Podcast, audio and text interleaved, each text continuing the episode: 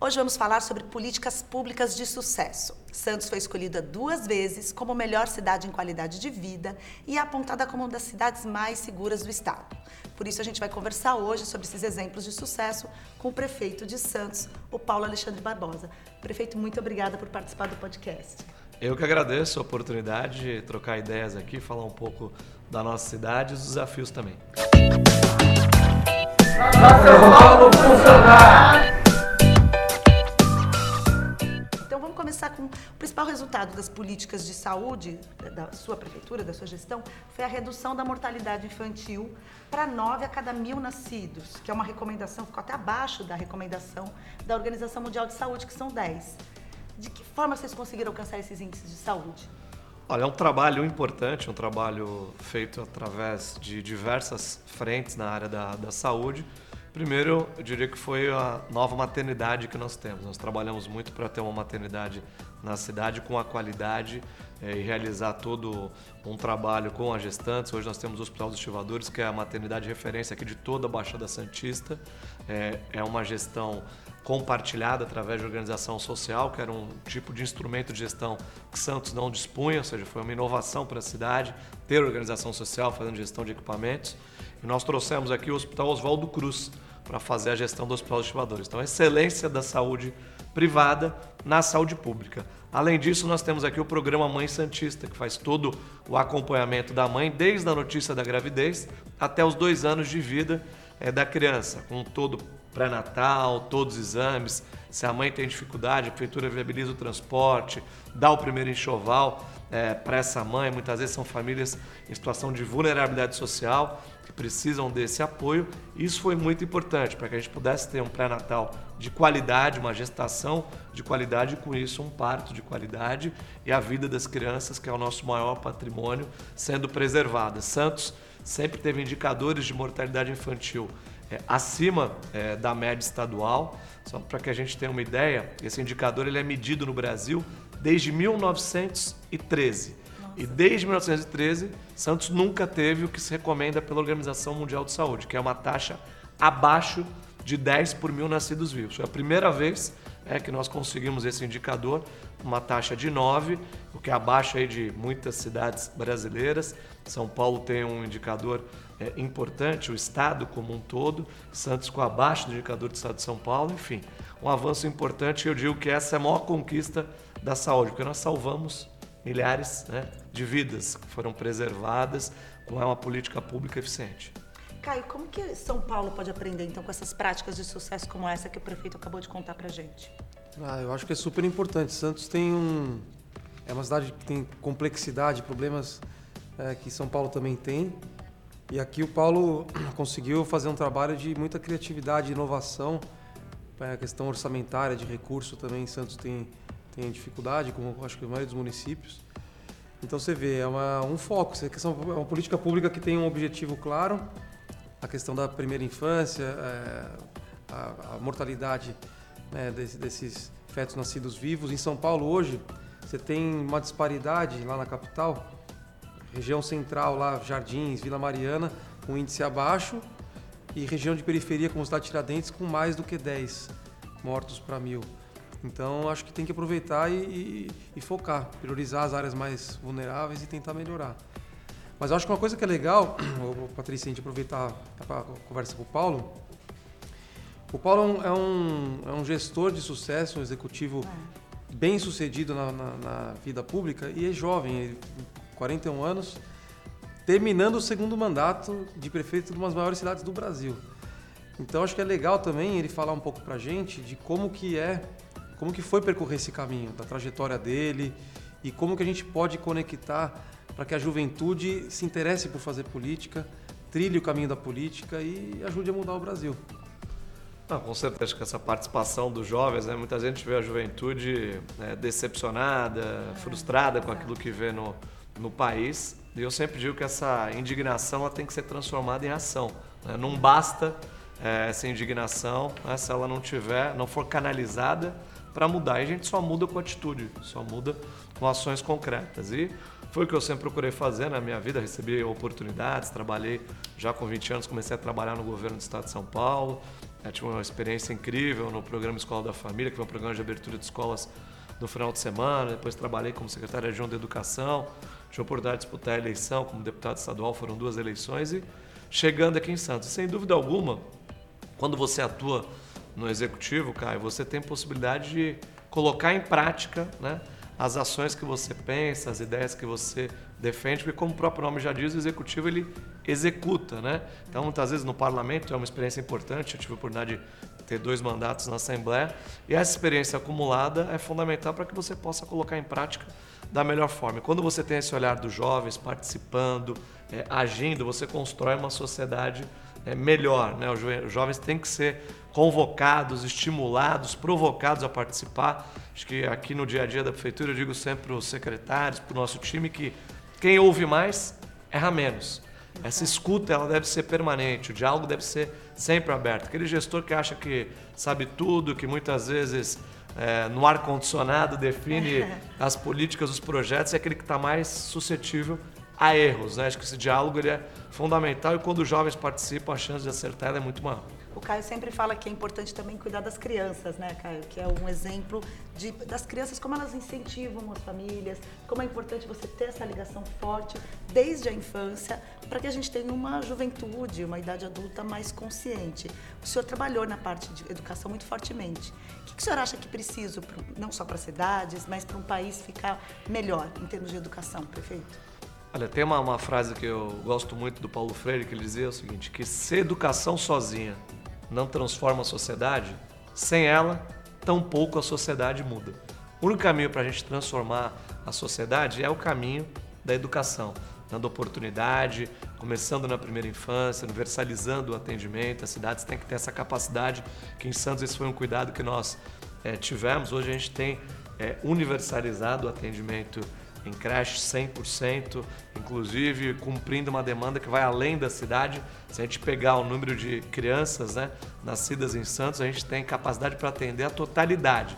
Lembrando que todas as crianças nem sempre são matriculadas na rede pública, mas a gente tem capacidade na rede pública para absorver todos e hoje a gente atende alunos eh, da região. Cumprimos uma função regional, vamos além, ou seja, das obrigações da cidade. Eu vejo isso como muito importante, então essa questão da universalização, quanto mais tempo na escola, mais é, chance de, de avançar, de progredir, de evoluir nossas crianças têm.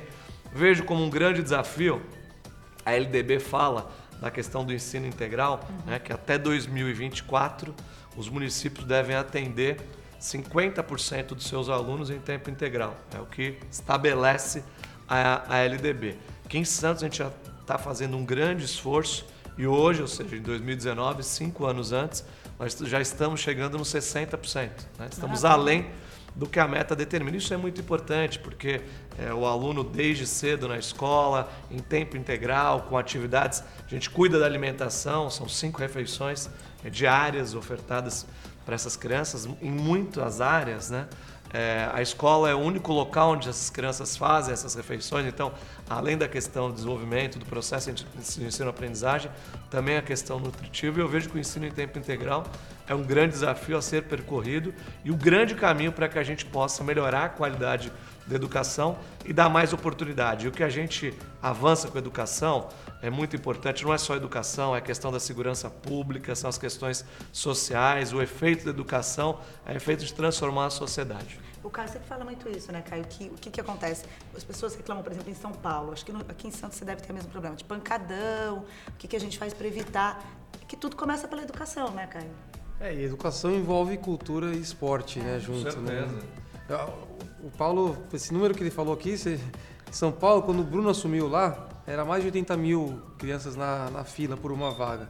Agora reduziu bastante e está trabalhando forte para tentar zerar no que vem. Então aqui já está, esse problema já está resolvido. Está adiantado, né? E ainda tá, tem espaço para absorver a demanda dos municípios vizinhos. Então isso é muito legal. Mas eu queria saber duas coisas, Paulo. É, você trabalha mais com rede própria ou conveniada? Porque isso é um desafio também. Você ter rede própria para tudo é difícil, questão de orçamento.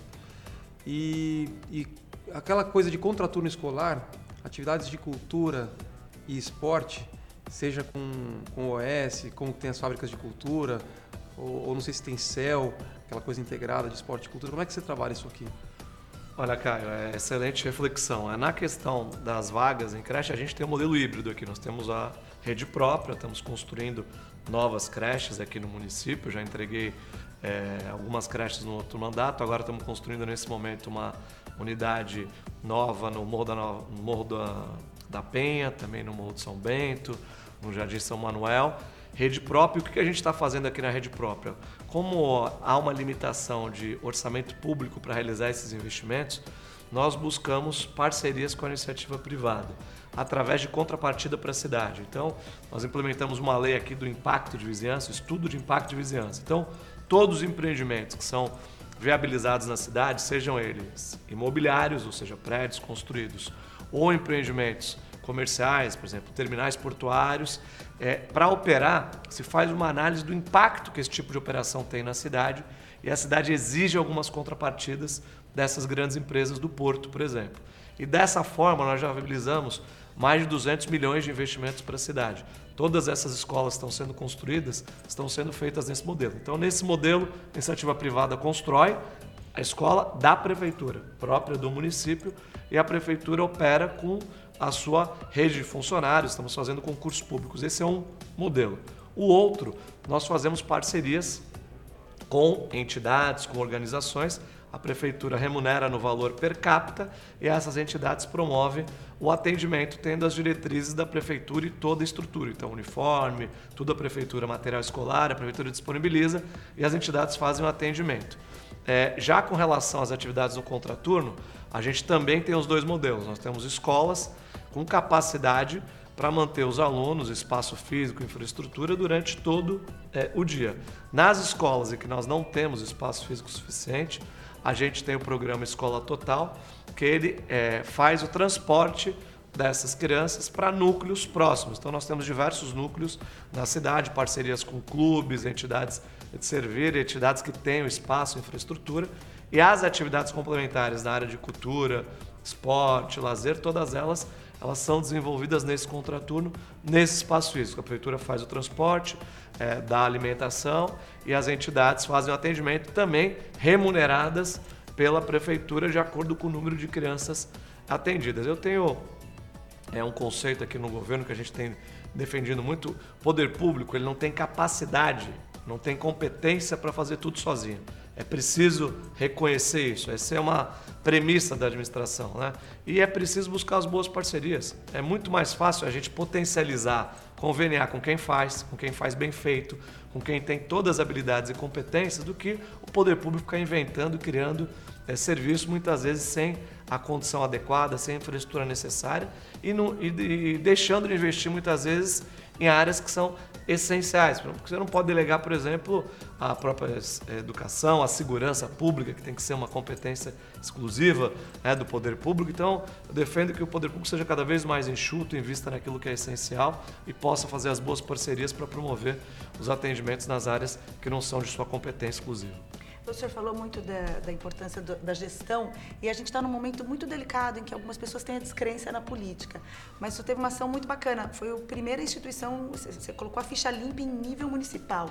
Como que a questão da transparência ajuda também ao cidadão que, que vê o seu trabalho e de todo mundo, das secretarias, a mudar o olhar, a, assim, saber que a, o poder público está ali para trabalhar junto com a população, prefeito? Olha, é muito importante. Né? Essa questão da transparência, eu diria que antes era um diferencial na administração pública, hoje é uma obrigação. E aqui em Santos, desde 2013, a gente vem trabalhando muito nesse tema. É, primeiro decreto que eu assinei enquanto prefeito, quando assumi a prefeitura, eu vi agora o presidente assumindo, vários decretos, medidas sendo anunciadas, mas de 2013, quando assumi a prefeitura, o primeiro decreto que eu assinei foi esse, né? ficha limpa, todos os cargos comissionados.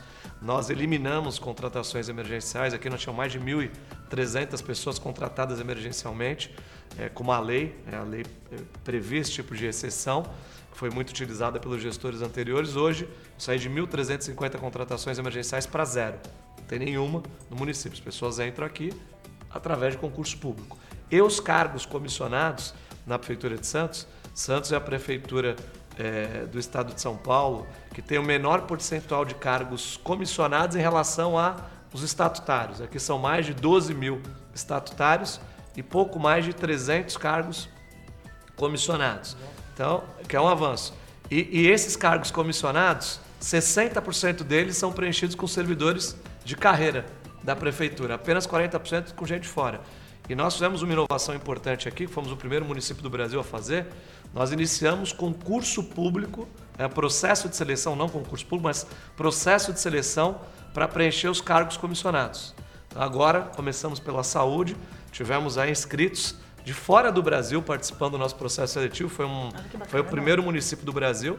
E selecionamos para toda a rede de atenção básica profissionais, através de currículo, entrevista, prova. Tem gente hoje já trabalhando aí, vem da Paraíba, do Pará, de outros estados, que estão atuando na prefeitura. E a nossa ideia é ampliar para os demais cargos em comissão. Começamos pela saúde, que é uma área importante, e vamos levar para outras secretarias. Queremos os melhores servindo a prefeitura, os mais qualificados, os mais preparados para prestar um serviço público de qualidade.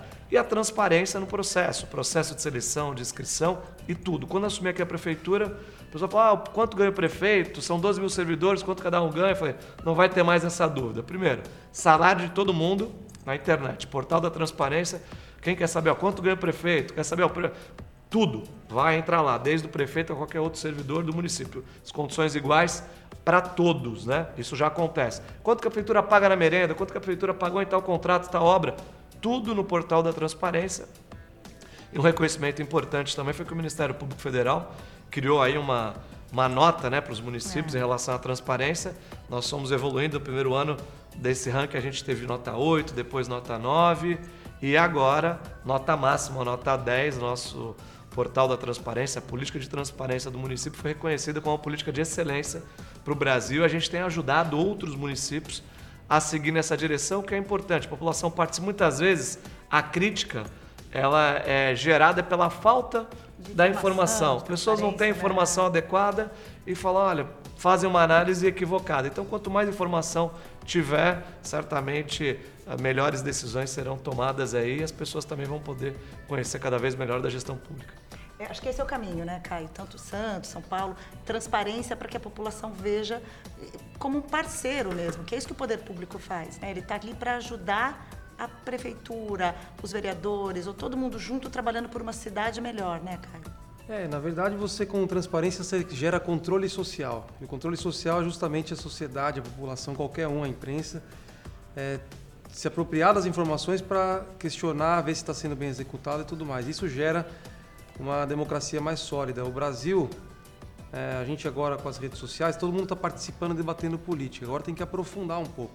A gente vive um momento de negação da política que, por causa de um ou outro exemplo ruim, você picha toda uma categoria. E aí, o Paulo é um ótimo exemplo de um gestor que tem premissas que são aquelas que a gente acredita, ou seja, transparência, respeito ao, ao gasto do dinheiro público, o diálogo aberto e com foco, vai política pública baseada em evidência, não é só marketing e não é também uma. Então, a população tem que entender o seguinte: hoje, se você quiser fiscalizar e participar da política, você está ajudando os políticos, o bom político.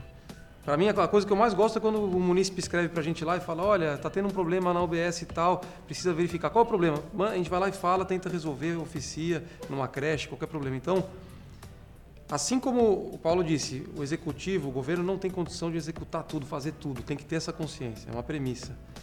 Os órgãos de controle de fiscalização também não conseguem fiscalizar tudo. Fiscalizar se o contrato de lixo está sendo bem feito, se o ônibus está fazendo, tá fazendo o itinerário correto. Você não consegue fiscalizar. Então a população e a imprensa, com base no acesso à informação, na transparência, ela pode ajudar a gente. Então, só tem um caminho, eu acho que é esse aí, é digitalização, informatização, né, acesso a... E outra, dados abertos não é só botar, quando você fala assim, coloquei os dados na internet, tem que ser numa plataforma em que, quando você fala, por exemplo, planilha de gastos, etc., exportáveis e trabalháveis.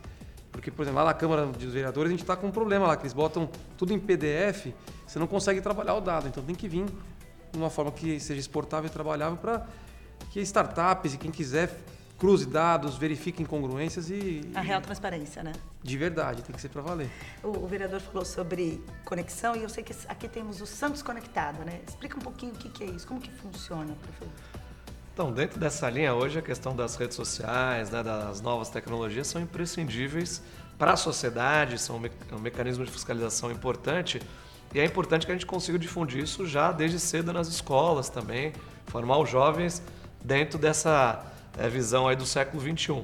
E o que a gente tem feito, o Santos Conectado é um programa que ele busca é, levar essa tecnologia para as nossas, para todos os equipamentos públicos. A gente tem é, todos os equipamentos são conectados por fibra ótica na cidade, todos, todos os, todos os BS, todas as escolas. Avançamos nesse ponto. Isso aumenta muito a velocidade da internet, por exemplo, nos possibilita ter câmeras de monitoramento conectadas com a nossa central em todos os equipamentos públicos. A gente está construindo aqui no Paço Municipal, no embasamento, são mil metros quadrados, o Centro de Controle Operacional, nosso CCO, que vai ser um dos mais modernos é, do país, e todas essas mais de 1.200 câmeras espalhadas pela cidade estarão conectadas por, essa, por esse cabeamento de fibra ótica com o centro operacional aqui. Então, isso vai facilitar a questão da segurança, vai melhorar a questão da mobilidade, que essas câmeras vão também trabalhar na questão do trânsito e levar as tecnologias para as nossas escolas, o que é muito é, importante. Anteriormente, né, a tecnologia era um diferencial, hoje é uma necessidade. É básico. É né? o básico, ninguém É vive básico, sem é. WhatsApp, as redes e utilizar esse instrumento, como o Caio falou aqui. Eu uso bastante. Até recentemente tinha uma munícipe que, tá, entrou nas redes, olha, nós estamos construindo uma UPA na zona leste aqui da cidade. Ela falou, olha, a UPA está parada, a obra não está acontecendo, é uma vergonha, enfim, críticas e várias críticas nesse sentido. E, e eu convidei a munícipe que falei, olha, vamos lá amanhã visitar a obra para você possa ver. Foi muito interessante, ela foi, levei, ela viu tudo que estava sendo feito, a obra em andamento, e ela mesma se encarregou de, de fazer uma postagem mostrando e respondendo né, aos demais em relação aos avanços. Acho que é dessa forma que a gente faz, né? Coibindo também fake news, porque nas redes hoje se Tudo, fala é, tudo, tudo. né? Tudo Muitas vezes não se fala a verdade, né? Exato. E é importante que a gente esteja aí conectado para poder fazer a verdade prevalecer, para que aquele ditado de que uma mentira repetida acaba virando verdade, ele não prevaleça. E a gente tem a condição de levar informação para as pessoas, mas a informação de fato verdadeira, para que elas possam decidir baseado em informações concretas. E hoje eu tenho dois advogados do meu lado. O senhor é advogado, não é isso? O Caio também. Como que vocês veem, eu queria começar pelo Caio, terminar já com as considerações do prefeito, como vocês veem o, o direito das pessoas, o quanto é importante um político que percebe, que entende a importância do cidadão, da, da força dele. Porque o prefeito deu vários exemplos de quando o cidadão se envolve, como é bacana. Como que você vê isso, Caio? Eu acho que a gente tem que ver direito e dever sempre. Senão a gente fica só no direito e não faz a- a- o dever também. É, vou dar um exemplo aqui, questão do lixo. É uma coisa que me incomoda muito, Paulo. Eu, eu não sei como é que aqui em Santos você puder pincelar pra gente. A gente gasta muito dinheiro, prefeituras gastam muito dinheiro com varrição e coleta de transbordo de lixo. Só que se as pessoas não jogarem o lixo em qualquer local, fizer descarte regular, jogar o lixo na rua, etc., a gente não vai ter que varrer e recolher esse lixo na- Claro. no volume que tem. Então acho que as pessoas têm que respeitar. Lá em São Paulo tem que ter direito também, dever. Não só ter direito, mas ter dever. Eu tô falando isso parece bobagem porque uma coisa que marcou lá, na- lá em São Paulo, a gente propôs a lei que multa quem urina na rua, Lei de xixi. que ficou batizada como lei do xixi. É uma coisa óbvia, qualquer pessoa sabe que não é um direito nosso urinar na rua, na porta da casa dos outros. Só que lá, como tem bairros boêmios e tal, o pessoal bebe, fica com preguiça de pegar uma fila no banheiro e faz. Mas só no carnaval, é fim de semana normal. E aí as pessoas vêm, poxa, tanta coisa importante para resolver, você vem se preocupar com isso. Eu falo, olha, meu amigo, se você não entende que tem gente que não respeita o espaço público e, e faz isso na casa dos outros, a, a desordem você combate com pequenos delitos. Lá em Nova York eles fizeram isso, a teoria das janelas quebradas. Você combate o pequeno delito, combate a desordem no princípio, porque aí você cria um ambiente de segurança e de respeito que não chega no- na desordem maior. Eu acho que a população brasileira hoje ela tem que estar ciente dos seus direitos. Isso já está, o Código de Defesa do Consumidor é uma realidade, todo mundo se enxerga como consumidor e tudo mais, como cidadão, mas tem que fazer os seus deveres também, cumprir. É, seja pagar imposto, seja descartar o lixo corretamente, no trânsito respeitar as regras. Então acho que esse é o caminho. E, e eu acredito no jovem, Paulo, porque os jovens não têm os vícios ainda. E eu vejo a criançada hoje, de 5, 6, 7 anos, com uma consciência cívica e ambiental e de respeito muito maior do que os mais velhos. Então acho que se a gente investe nessa molecada, eles formam opinião em casa, influenciam irmãos e pais. Inclusive, na hora de votar, tem muita criança que influencia os pais. Ó, não vota nesse aí não, porque isso é ruim. Pesquisei na internet. Então acho que eu, eu sou otimista. Uhum. Eu acho que a gente apostando nessa nova geração, nos mais novos, a gente vai construir, forjar uma sociedade melhor, com direitos e deveres. Prefeito. Com certeza, acho que esse é o caminho. Você tem toda a razão, apostar na juventude é uma, uma sociedade baseada em direitos e deveres. Né? Muitas vezes que existe, as pessoas, lógico, focam em exercer os seus direitos, exigir os seus direitos. Acho que isso é bacana, é importante que a gente tenha uma claro, sociedade claro. que tenha informação, mas também que tenha consciência do que ela deve fazer. Né? A gente tem alguns casos aí no dia a dia das cidades em que se as pessoas cumprissem com seus deveres, a gente teria uma sociedade, uma cidade melhor. Quando a gente fala, por exemplo, quando tem é, enchentes, alagamentos, muitas vezes, em muitos locais, é decorrente, por exemplo, do lixo descartado inadequadamente, que entope os bueiros, quem joga esse lixo na rua, quem descarta inadequadamente, porque muitas vezes né, não tem esse cuidado com a cidade. Então a provocação que a gente sempre tem que fazer é ter cidadãos participativos, Sim, claro. que cobrem, mas que sejam também conscientes de que agindo e cumprindo com seus deveres, a gente vai viver num lugar melhor. E viver em sociedade é isso, são os pequenos gestos, os pequenos atos para que a gente possa viver numa cidade melhor, num estado melhor e num país melhor. Ou seja, para suas considerações finais, o que a gente precisa é estar tá todo mundo conectado, participando, com consciência, como disse o Caio, né? uma gestão com transparência. Esse é um dos caminhos que você, o senhor, seguem nesse, nessa caminhada aqui na prefeitura, é isso? Com certeza, a questão da transparência é fundamental, eficiência, buscar resultados, as pessoas não querem mais saber com absoluta razão de compromissos, eh, promessas, ideias, propostas.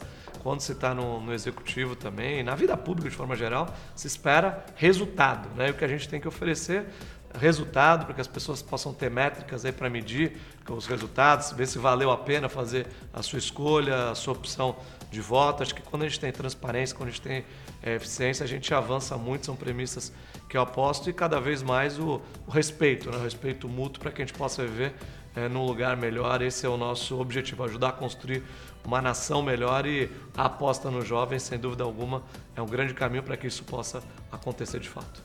Então, eu queria agradecer muito obrigada, prefeito Caio. É, é, muito bacana, né? A gente ter pessoas jovens falando sobre política. É um espelho para quem está ouvindo, para os mais velhos, para os mais jovens. É muito interessante ter dois políticos com mentes jovens e assim tão progressista que nem vocês. Eu que agradeço aqui a oportunidade, parabenizar o Caio pelo, pelo excelente trabalho feito na Câmara Municipal em São Paulo. É importante que a gente tenha essa visão é, nova, sem vícios, né? essas boas contribuições que isso acaba elevando a, o parlamento, que é a casa do povo, onde as pessoas são representadas, onde as leis são formuladas. Então, ter essa visão oxigenada, eficiente, moderna é fundamental e ajuda a construir uma cidade melhor. Parabéns, Caio, pelo teu trabalho. Valeu, Paulo. Você, para a gente, é uma referência, de verdade. Tive na premiação lá que o Turbião, o pessoal organizou, é, te premiando como o prefeito mais bem ranqueado do Brasil. E para a gente é muito legal estar tá aqui porque a gente vai botar esse vídeo para que as pessoas que ainda não conhecem o seu trabalho pesquisem, vejam que Santos, é, mesmo com todas as dificuldades que uma prefeitura desse tamanho tem, está avançando em várias áreas e, portanto, é uma referência. E a gente tem que, sempre que tem boas referências, divulgar, ampliar para que a corrente do bem cresça. É isso aí. Valeu. Obrigado, cara. Valeu, Paulo. Valeu. Obrigada, gente. Até a próxima semana.